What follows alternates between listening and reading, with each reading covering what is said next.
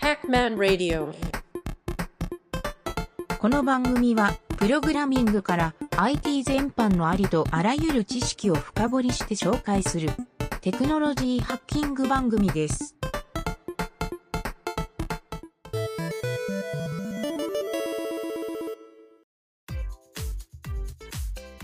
はい、じゃあ、えー、と今回はですね、えーとドメインと DNS について、まあ、ドはい。メインについてって言った方がいいかな、あとサブドメインについて、はい、この辺、うんうんうん。はい、うん。IP アドレスがそう。IP アドレスが分かったら次はもうドメインを理解していくと。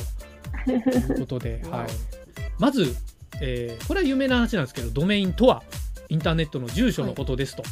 はい。これは多分多くの人が答えられると思うんですけど、えーじゃあ IP アドレスもインターネットの住所っていうふうに言ってましたよね。はい言って。ましたね。はい。さあどっちが本物の住所なんでしょうという まあそんなことはどうでもいいんですけど、はい、IP アドレスは基本的にあのなんだろうドメインとまあセットで考えてもらうといいかなと。はいはい。はい、じゃあドメインイコール IP アドレスですかって言ったら、えーこれどうどう思います？ドメインイコール IP アドレスですかって言ったらちょっとテキストにはね、例外もありますって書いてあるんだけど。えー、イコールだと思ってました。はい。いいですね。その答えを待ってました。はい。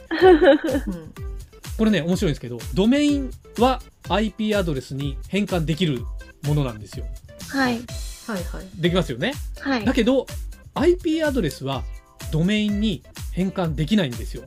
ええー、1対1対応じゃないんですか？そう、これちょっと不思議でしょ？今不思議だったでしょ、うん、はい、はい。うん、今日今日のこの講座を聞いてもらうとなるほどと。そりゃ無理だなっていう。ちなみにあの IP アドレスを IP アドレスからドメインを調べること、まあ、調べ方はあるんですよ実は、はい、調べることを何て言うか知ってます？これよく昔から言われるんですけど。この言葉知ってるかな？これちょっとテキストには書いてないんですけどそうえー、なんだろう。じゃあドメインから IP アドレスこれはまあ変換できるんでこの調べ方のことを整引きって言うんですよ。えー、整引き。はいその反対は？はい。逆引き？あそう逆引き。そう逆引きって言うんですよ。はい。これはあのーへそうなんかドメインの設定をサーバーでする時とかもよく出てくるんで、はい。まあ設定っていうよりはちょっと、うん、この逆引きっていう言葉はね、この僕はドメインでとにかくよく聞いたなっていう印象。まあいろんなところで使われはするんだけど、僕の印象は結構ここが強いんですよね。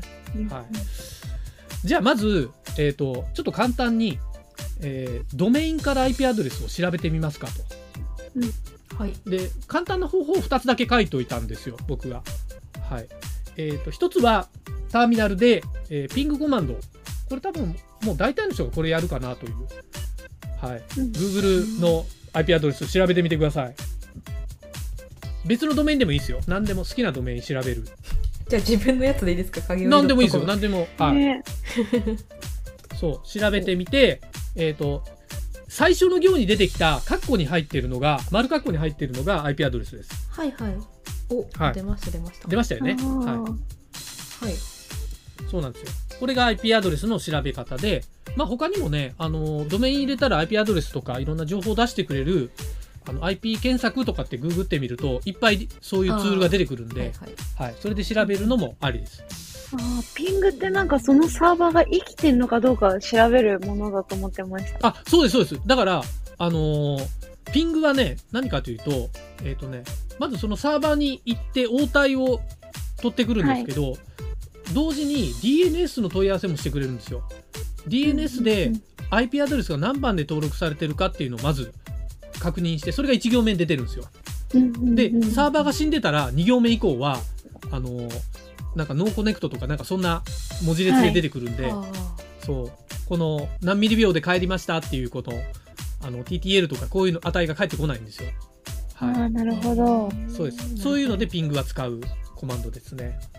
はい、なので ping はまああれですねあのサーバーエンジニアでいうところの Hello World みたいなもんですね。は いあ みんなみんな打ちます。そうねそうなもうなんかあったらしょっちゅう、まず最初に。あ。サーバー死んでますって言われたらまずピングって打つかそうす。なるほど。そうです。そういう役割ですね。はい。じゃあ続いてちょっと、えーサブドメインサブドメインって何、はいっていうところ行ってみますか。はいこれね意外と深い深いのでなんかあのドメインの手前に点を打ってついてるのがサブドメインでしょってはい。いうところから若干ちょっと深くなってくるんで、はい、ちょっとここのうんちくをね話してみたいと思います。はい、まず一つはサブドメインっていうのはドメインの個階層のようなものですと、まあ、これなんとなくイメージわかり湧きますよね。はい。サブドメイン、はいはい。はいじゃあドメインって、えー実は名前があるんですよ全部。えーあの www.google.com www.google.com はいこれサブドメインなんですよね。ここれサブドメインっていうの分かります？ダブダブダブ。はい。ドットグーグルドットコムですか？そうです。これサブドメインなんですよ。なぜなら本来の Google のドメインって言われてる部分は google.com なんですよ。これの、はいいははい。これのサブ側、まあ、いわゆるあの子供のような役割で www.google.com はいってつけてるんですよ。で Google 多分いろんなサブドメイン持ってると思うんですよね。ツールえっ、とねスプレッドシートとかああいうのもああ、スプレッド docs.google.com ですね。そうそうそうそう。んんドックスもそうだし、スプレッドシートなんて言ってたっけ？あ、スプレッドシートも、あれか、docs.google.com すらスプレッドシーツ。はい。でしたね。メー Gmail がメール .google.com そうですねうんだから google.com でサブドメインがいっぱいついてるサービスを展開してるっていう、まあ結構理想的な使い方をしている感じですよね。はい。じゃあこのサブドメイン、サブドメインが理解してもらえたとしたところで、google.com。はいこれ実はドメインってみんな言うんですけど、これネイキッドドメインっていうのが正確な名前なんですよ。ここで言うドメインってドットコムだけなんですよね。うんうんそう正確なのは実はこうなんですよ。はい。なるほど。そう。まあみんな略してネイキッドドメインのことをドメイン、自社ドメインとかっていう言い方をする。はいはいははいい。。ので、これをもうドメインって思ってるんだけど、プロとしては、いや違う、ドメインってドットコムだっていう、そういうね、会話をエンジニアの人はしがちなんで、ここ覚えておくといいですよ。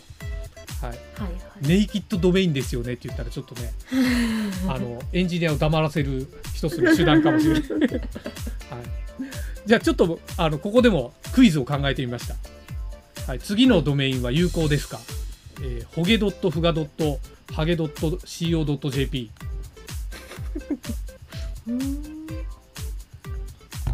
はい、これただいても 実際ホームページは開かれないんですけど、はい。えーちょっとねここでのクイズはこの中のドメインはどれでしょう、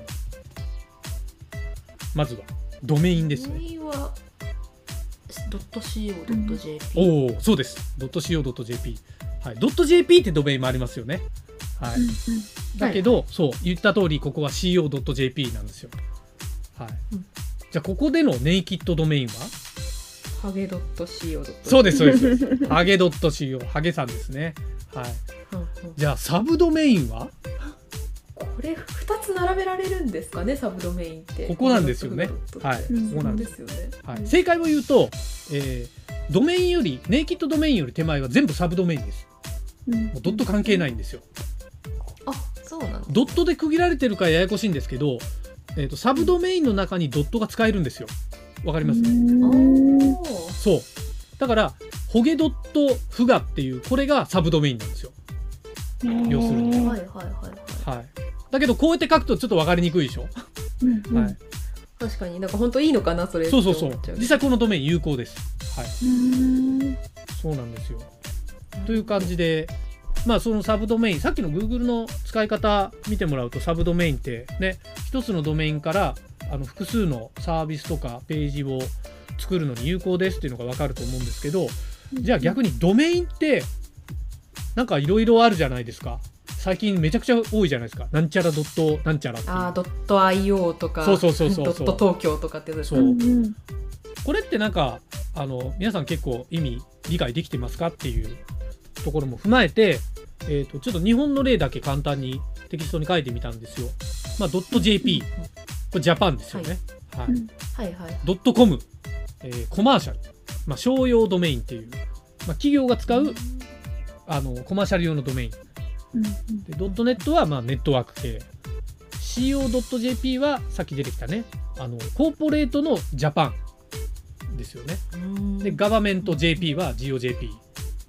まあ、他にもなんか教育系 ED.jp だっけな？ ed、education。あーありますね。そうそうそう。とかなんかいろいろそういうのあるんですけどそう。まあとにかく最近ねめちゃくちゃ多いからあのー基本的には僕が覚えてるのであの国のドメインがまず最初。国で管理しようよって多分決められたんだと思うんですよ。国で基本分かれてるってことは、うんそう。なんですけどなんかねあのビットリーが出てきたあたりからあのビットリーってどこだっけな？ドット .ly ってえっ、とどこだっけ？どっかの国だよね確か。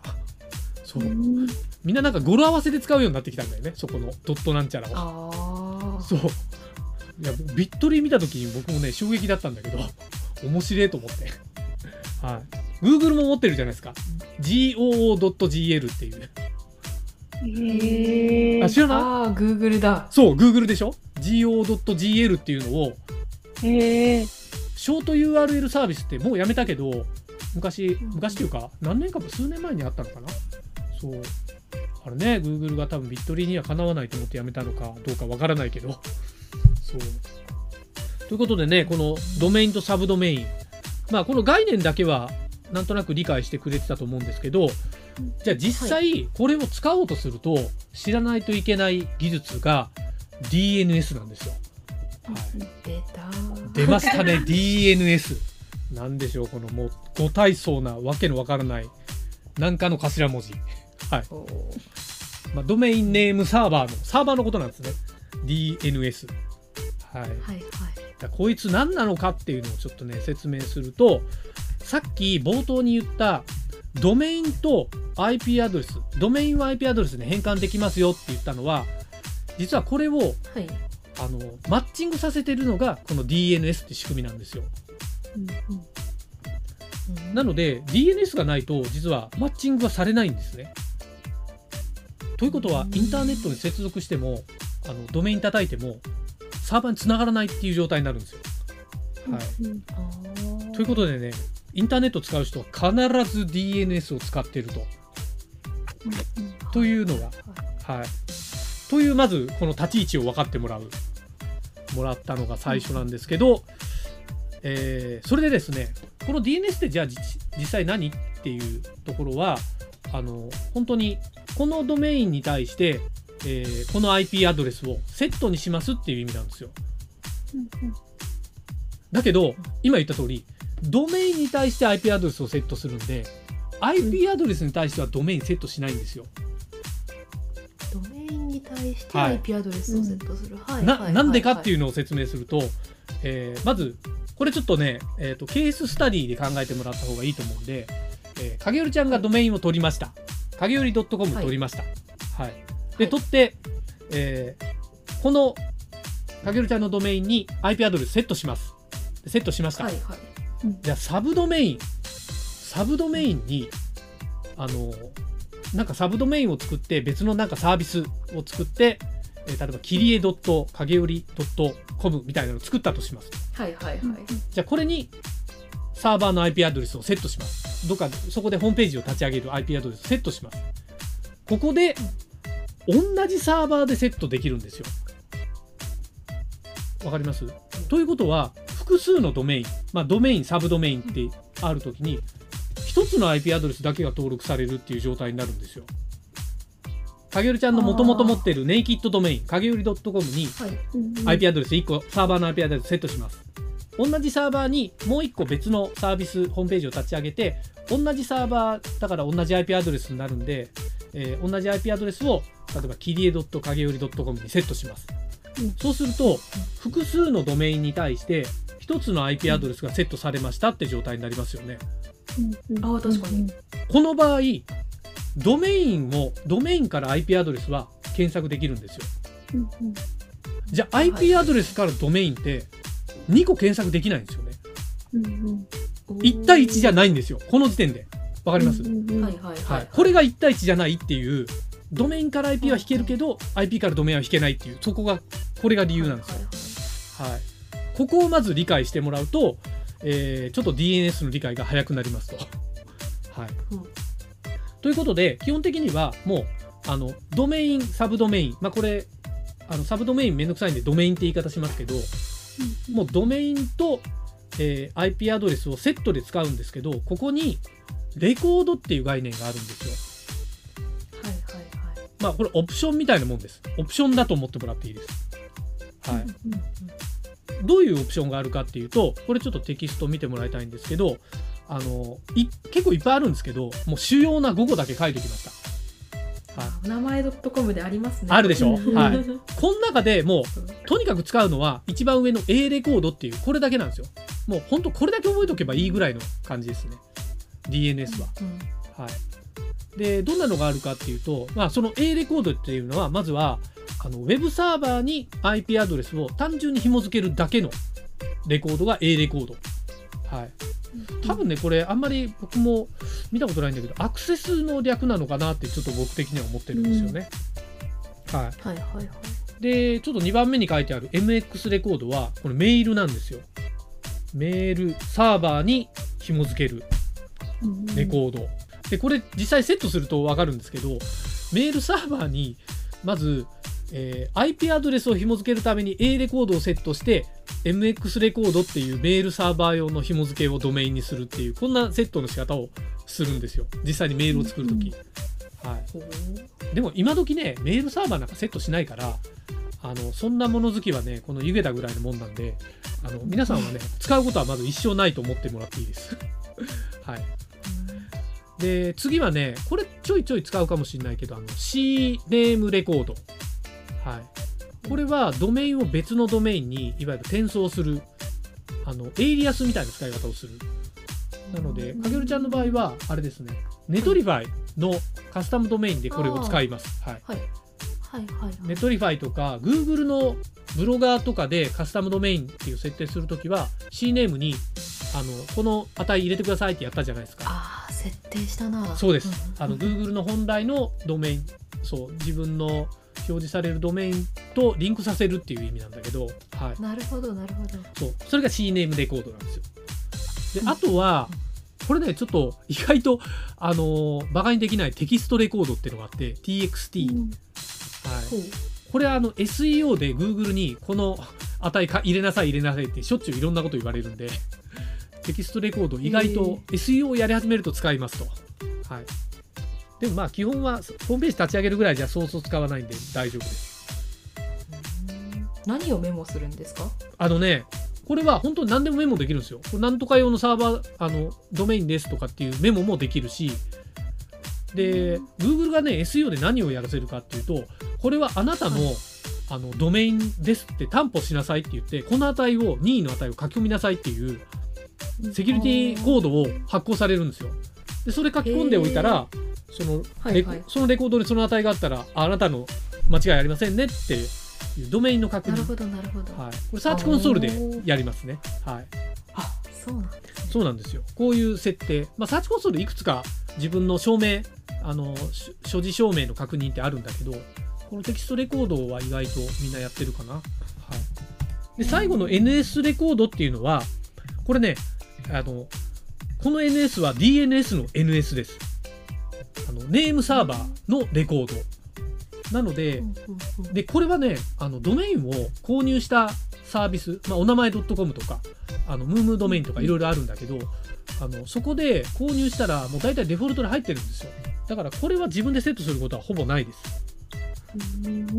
これをセットする場合は、自分で DNS サーバーっていうのを独自で立てた時に、このレコードでそこに向けてあげるっていう、まあ、そんそういうことをする時ですね。だから、これもね、多分、うん、まあ、ほぼ一生使わなくてもいいぐらいの レコードですね。ということで、やっぱり一番よく使うのは A レコードなんですよ。A レコードは必ず使いますと。はい。ということで、このレコードはですね、本当に、あの、お名前コムの、もうレコードの登録画面を見ながらやった方が早いと思うんで、えーこれはちょっと別の機会に、あの、ワークスタディみたいな、そんな感じでやってみようかなと。まあかげるちゃんはちょっとなんかそれをやってほしいって言ってたんではい。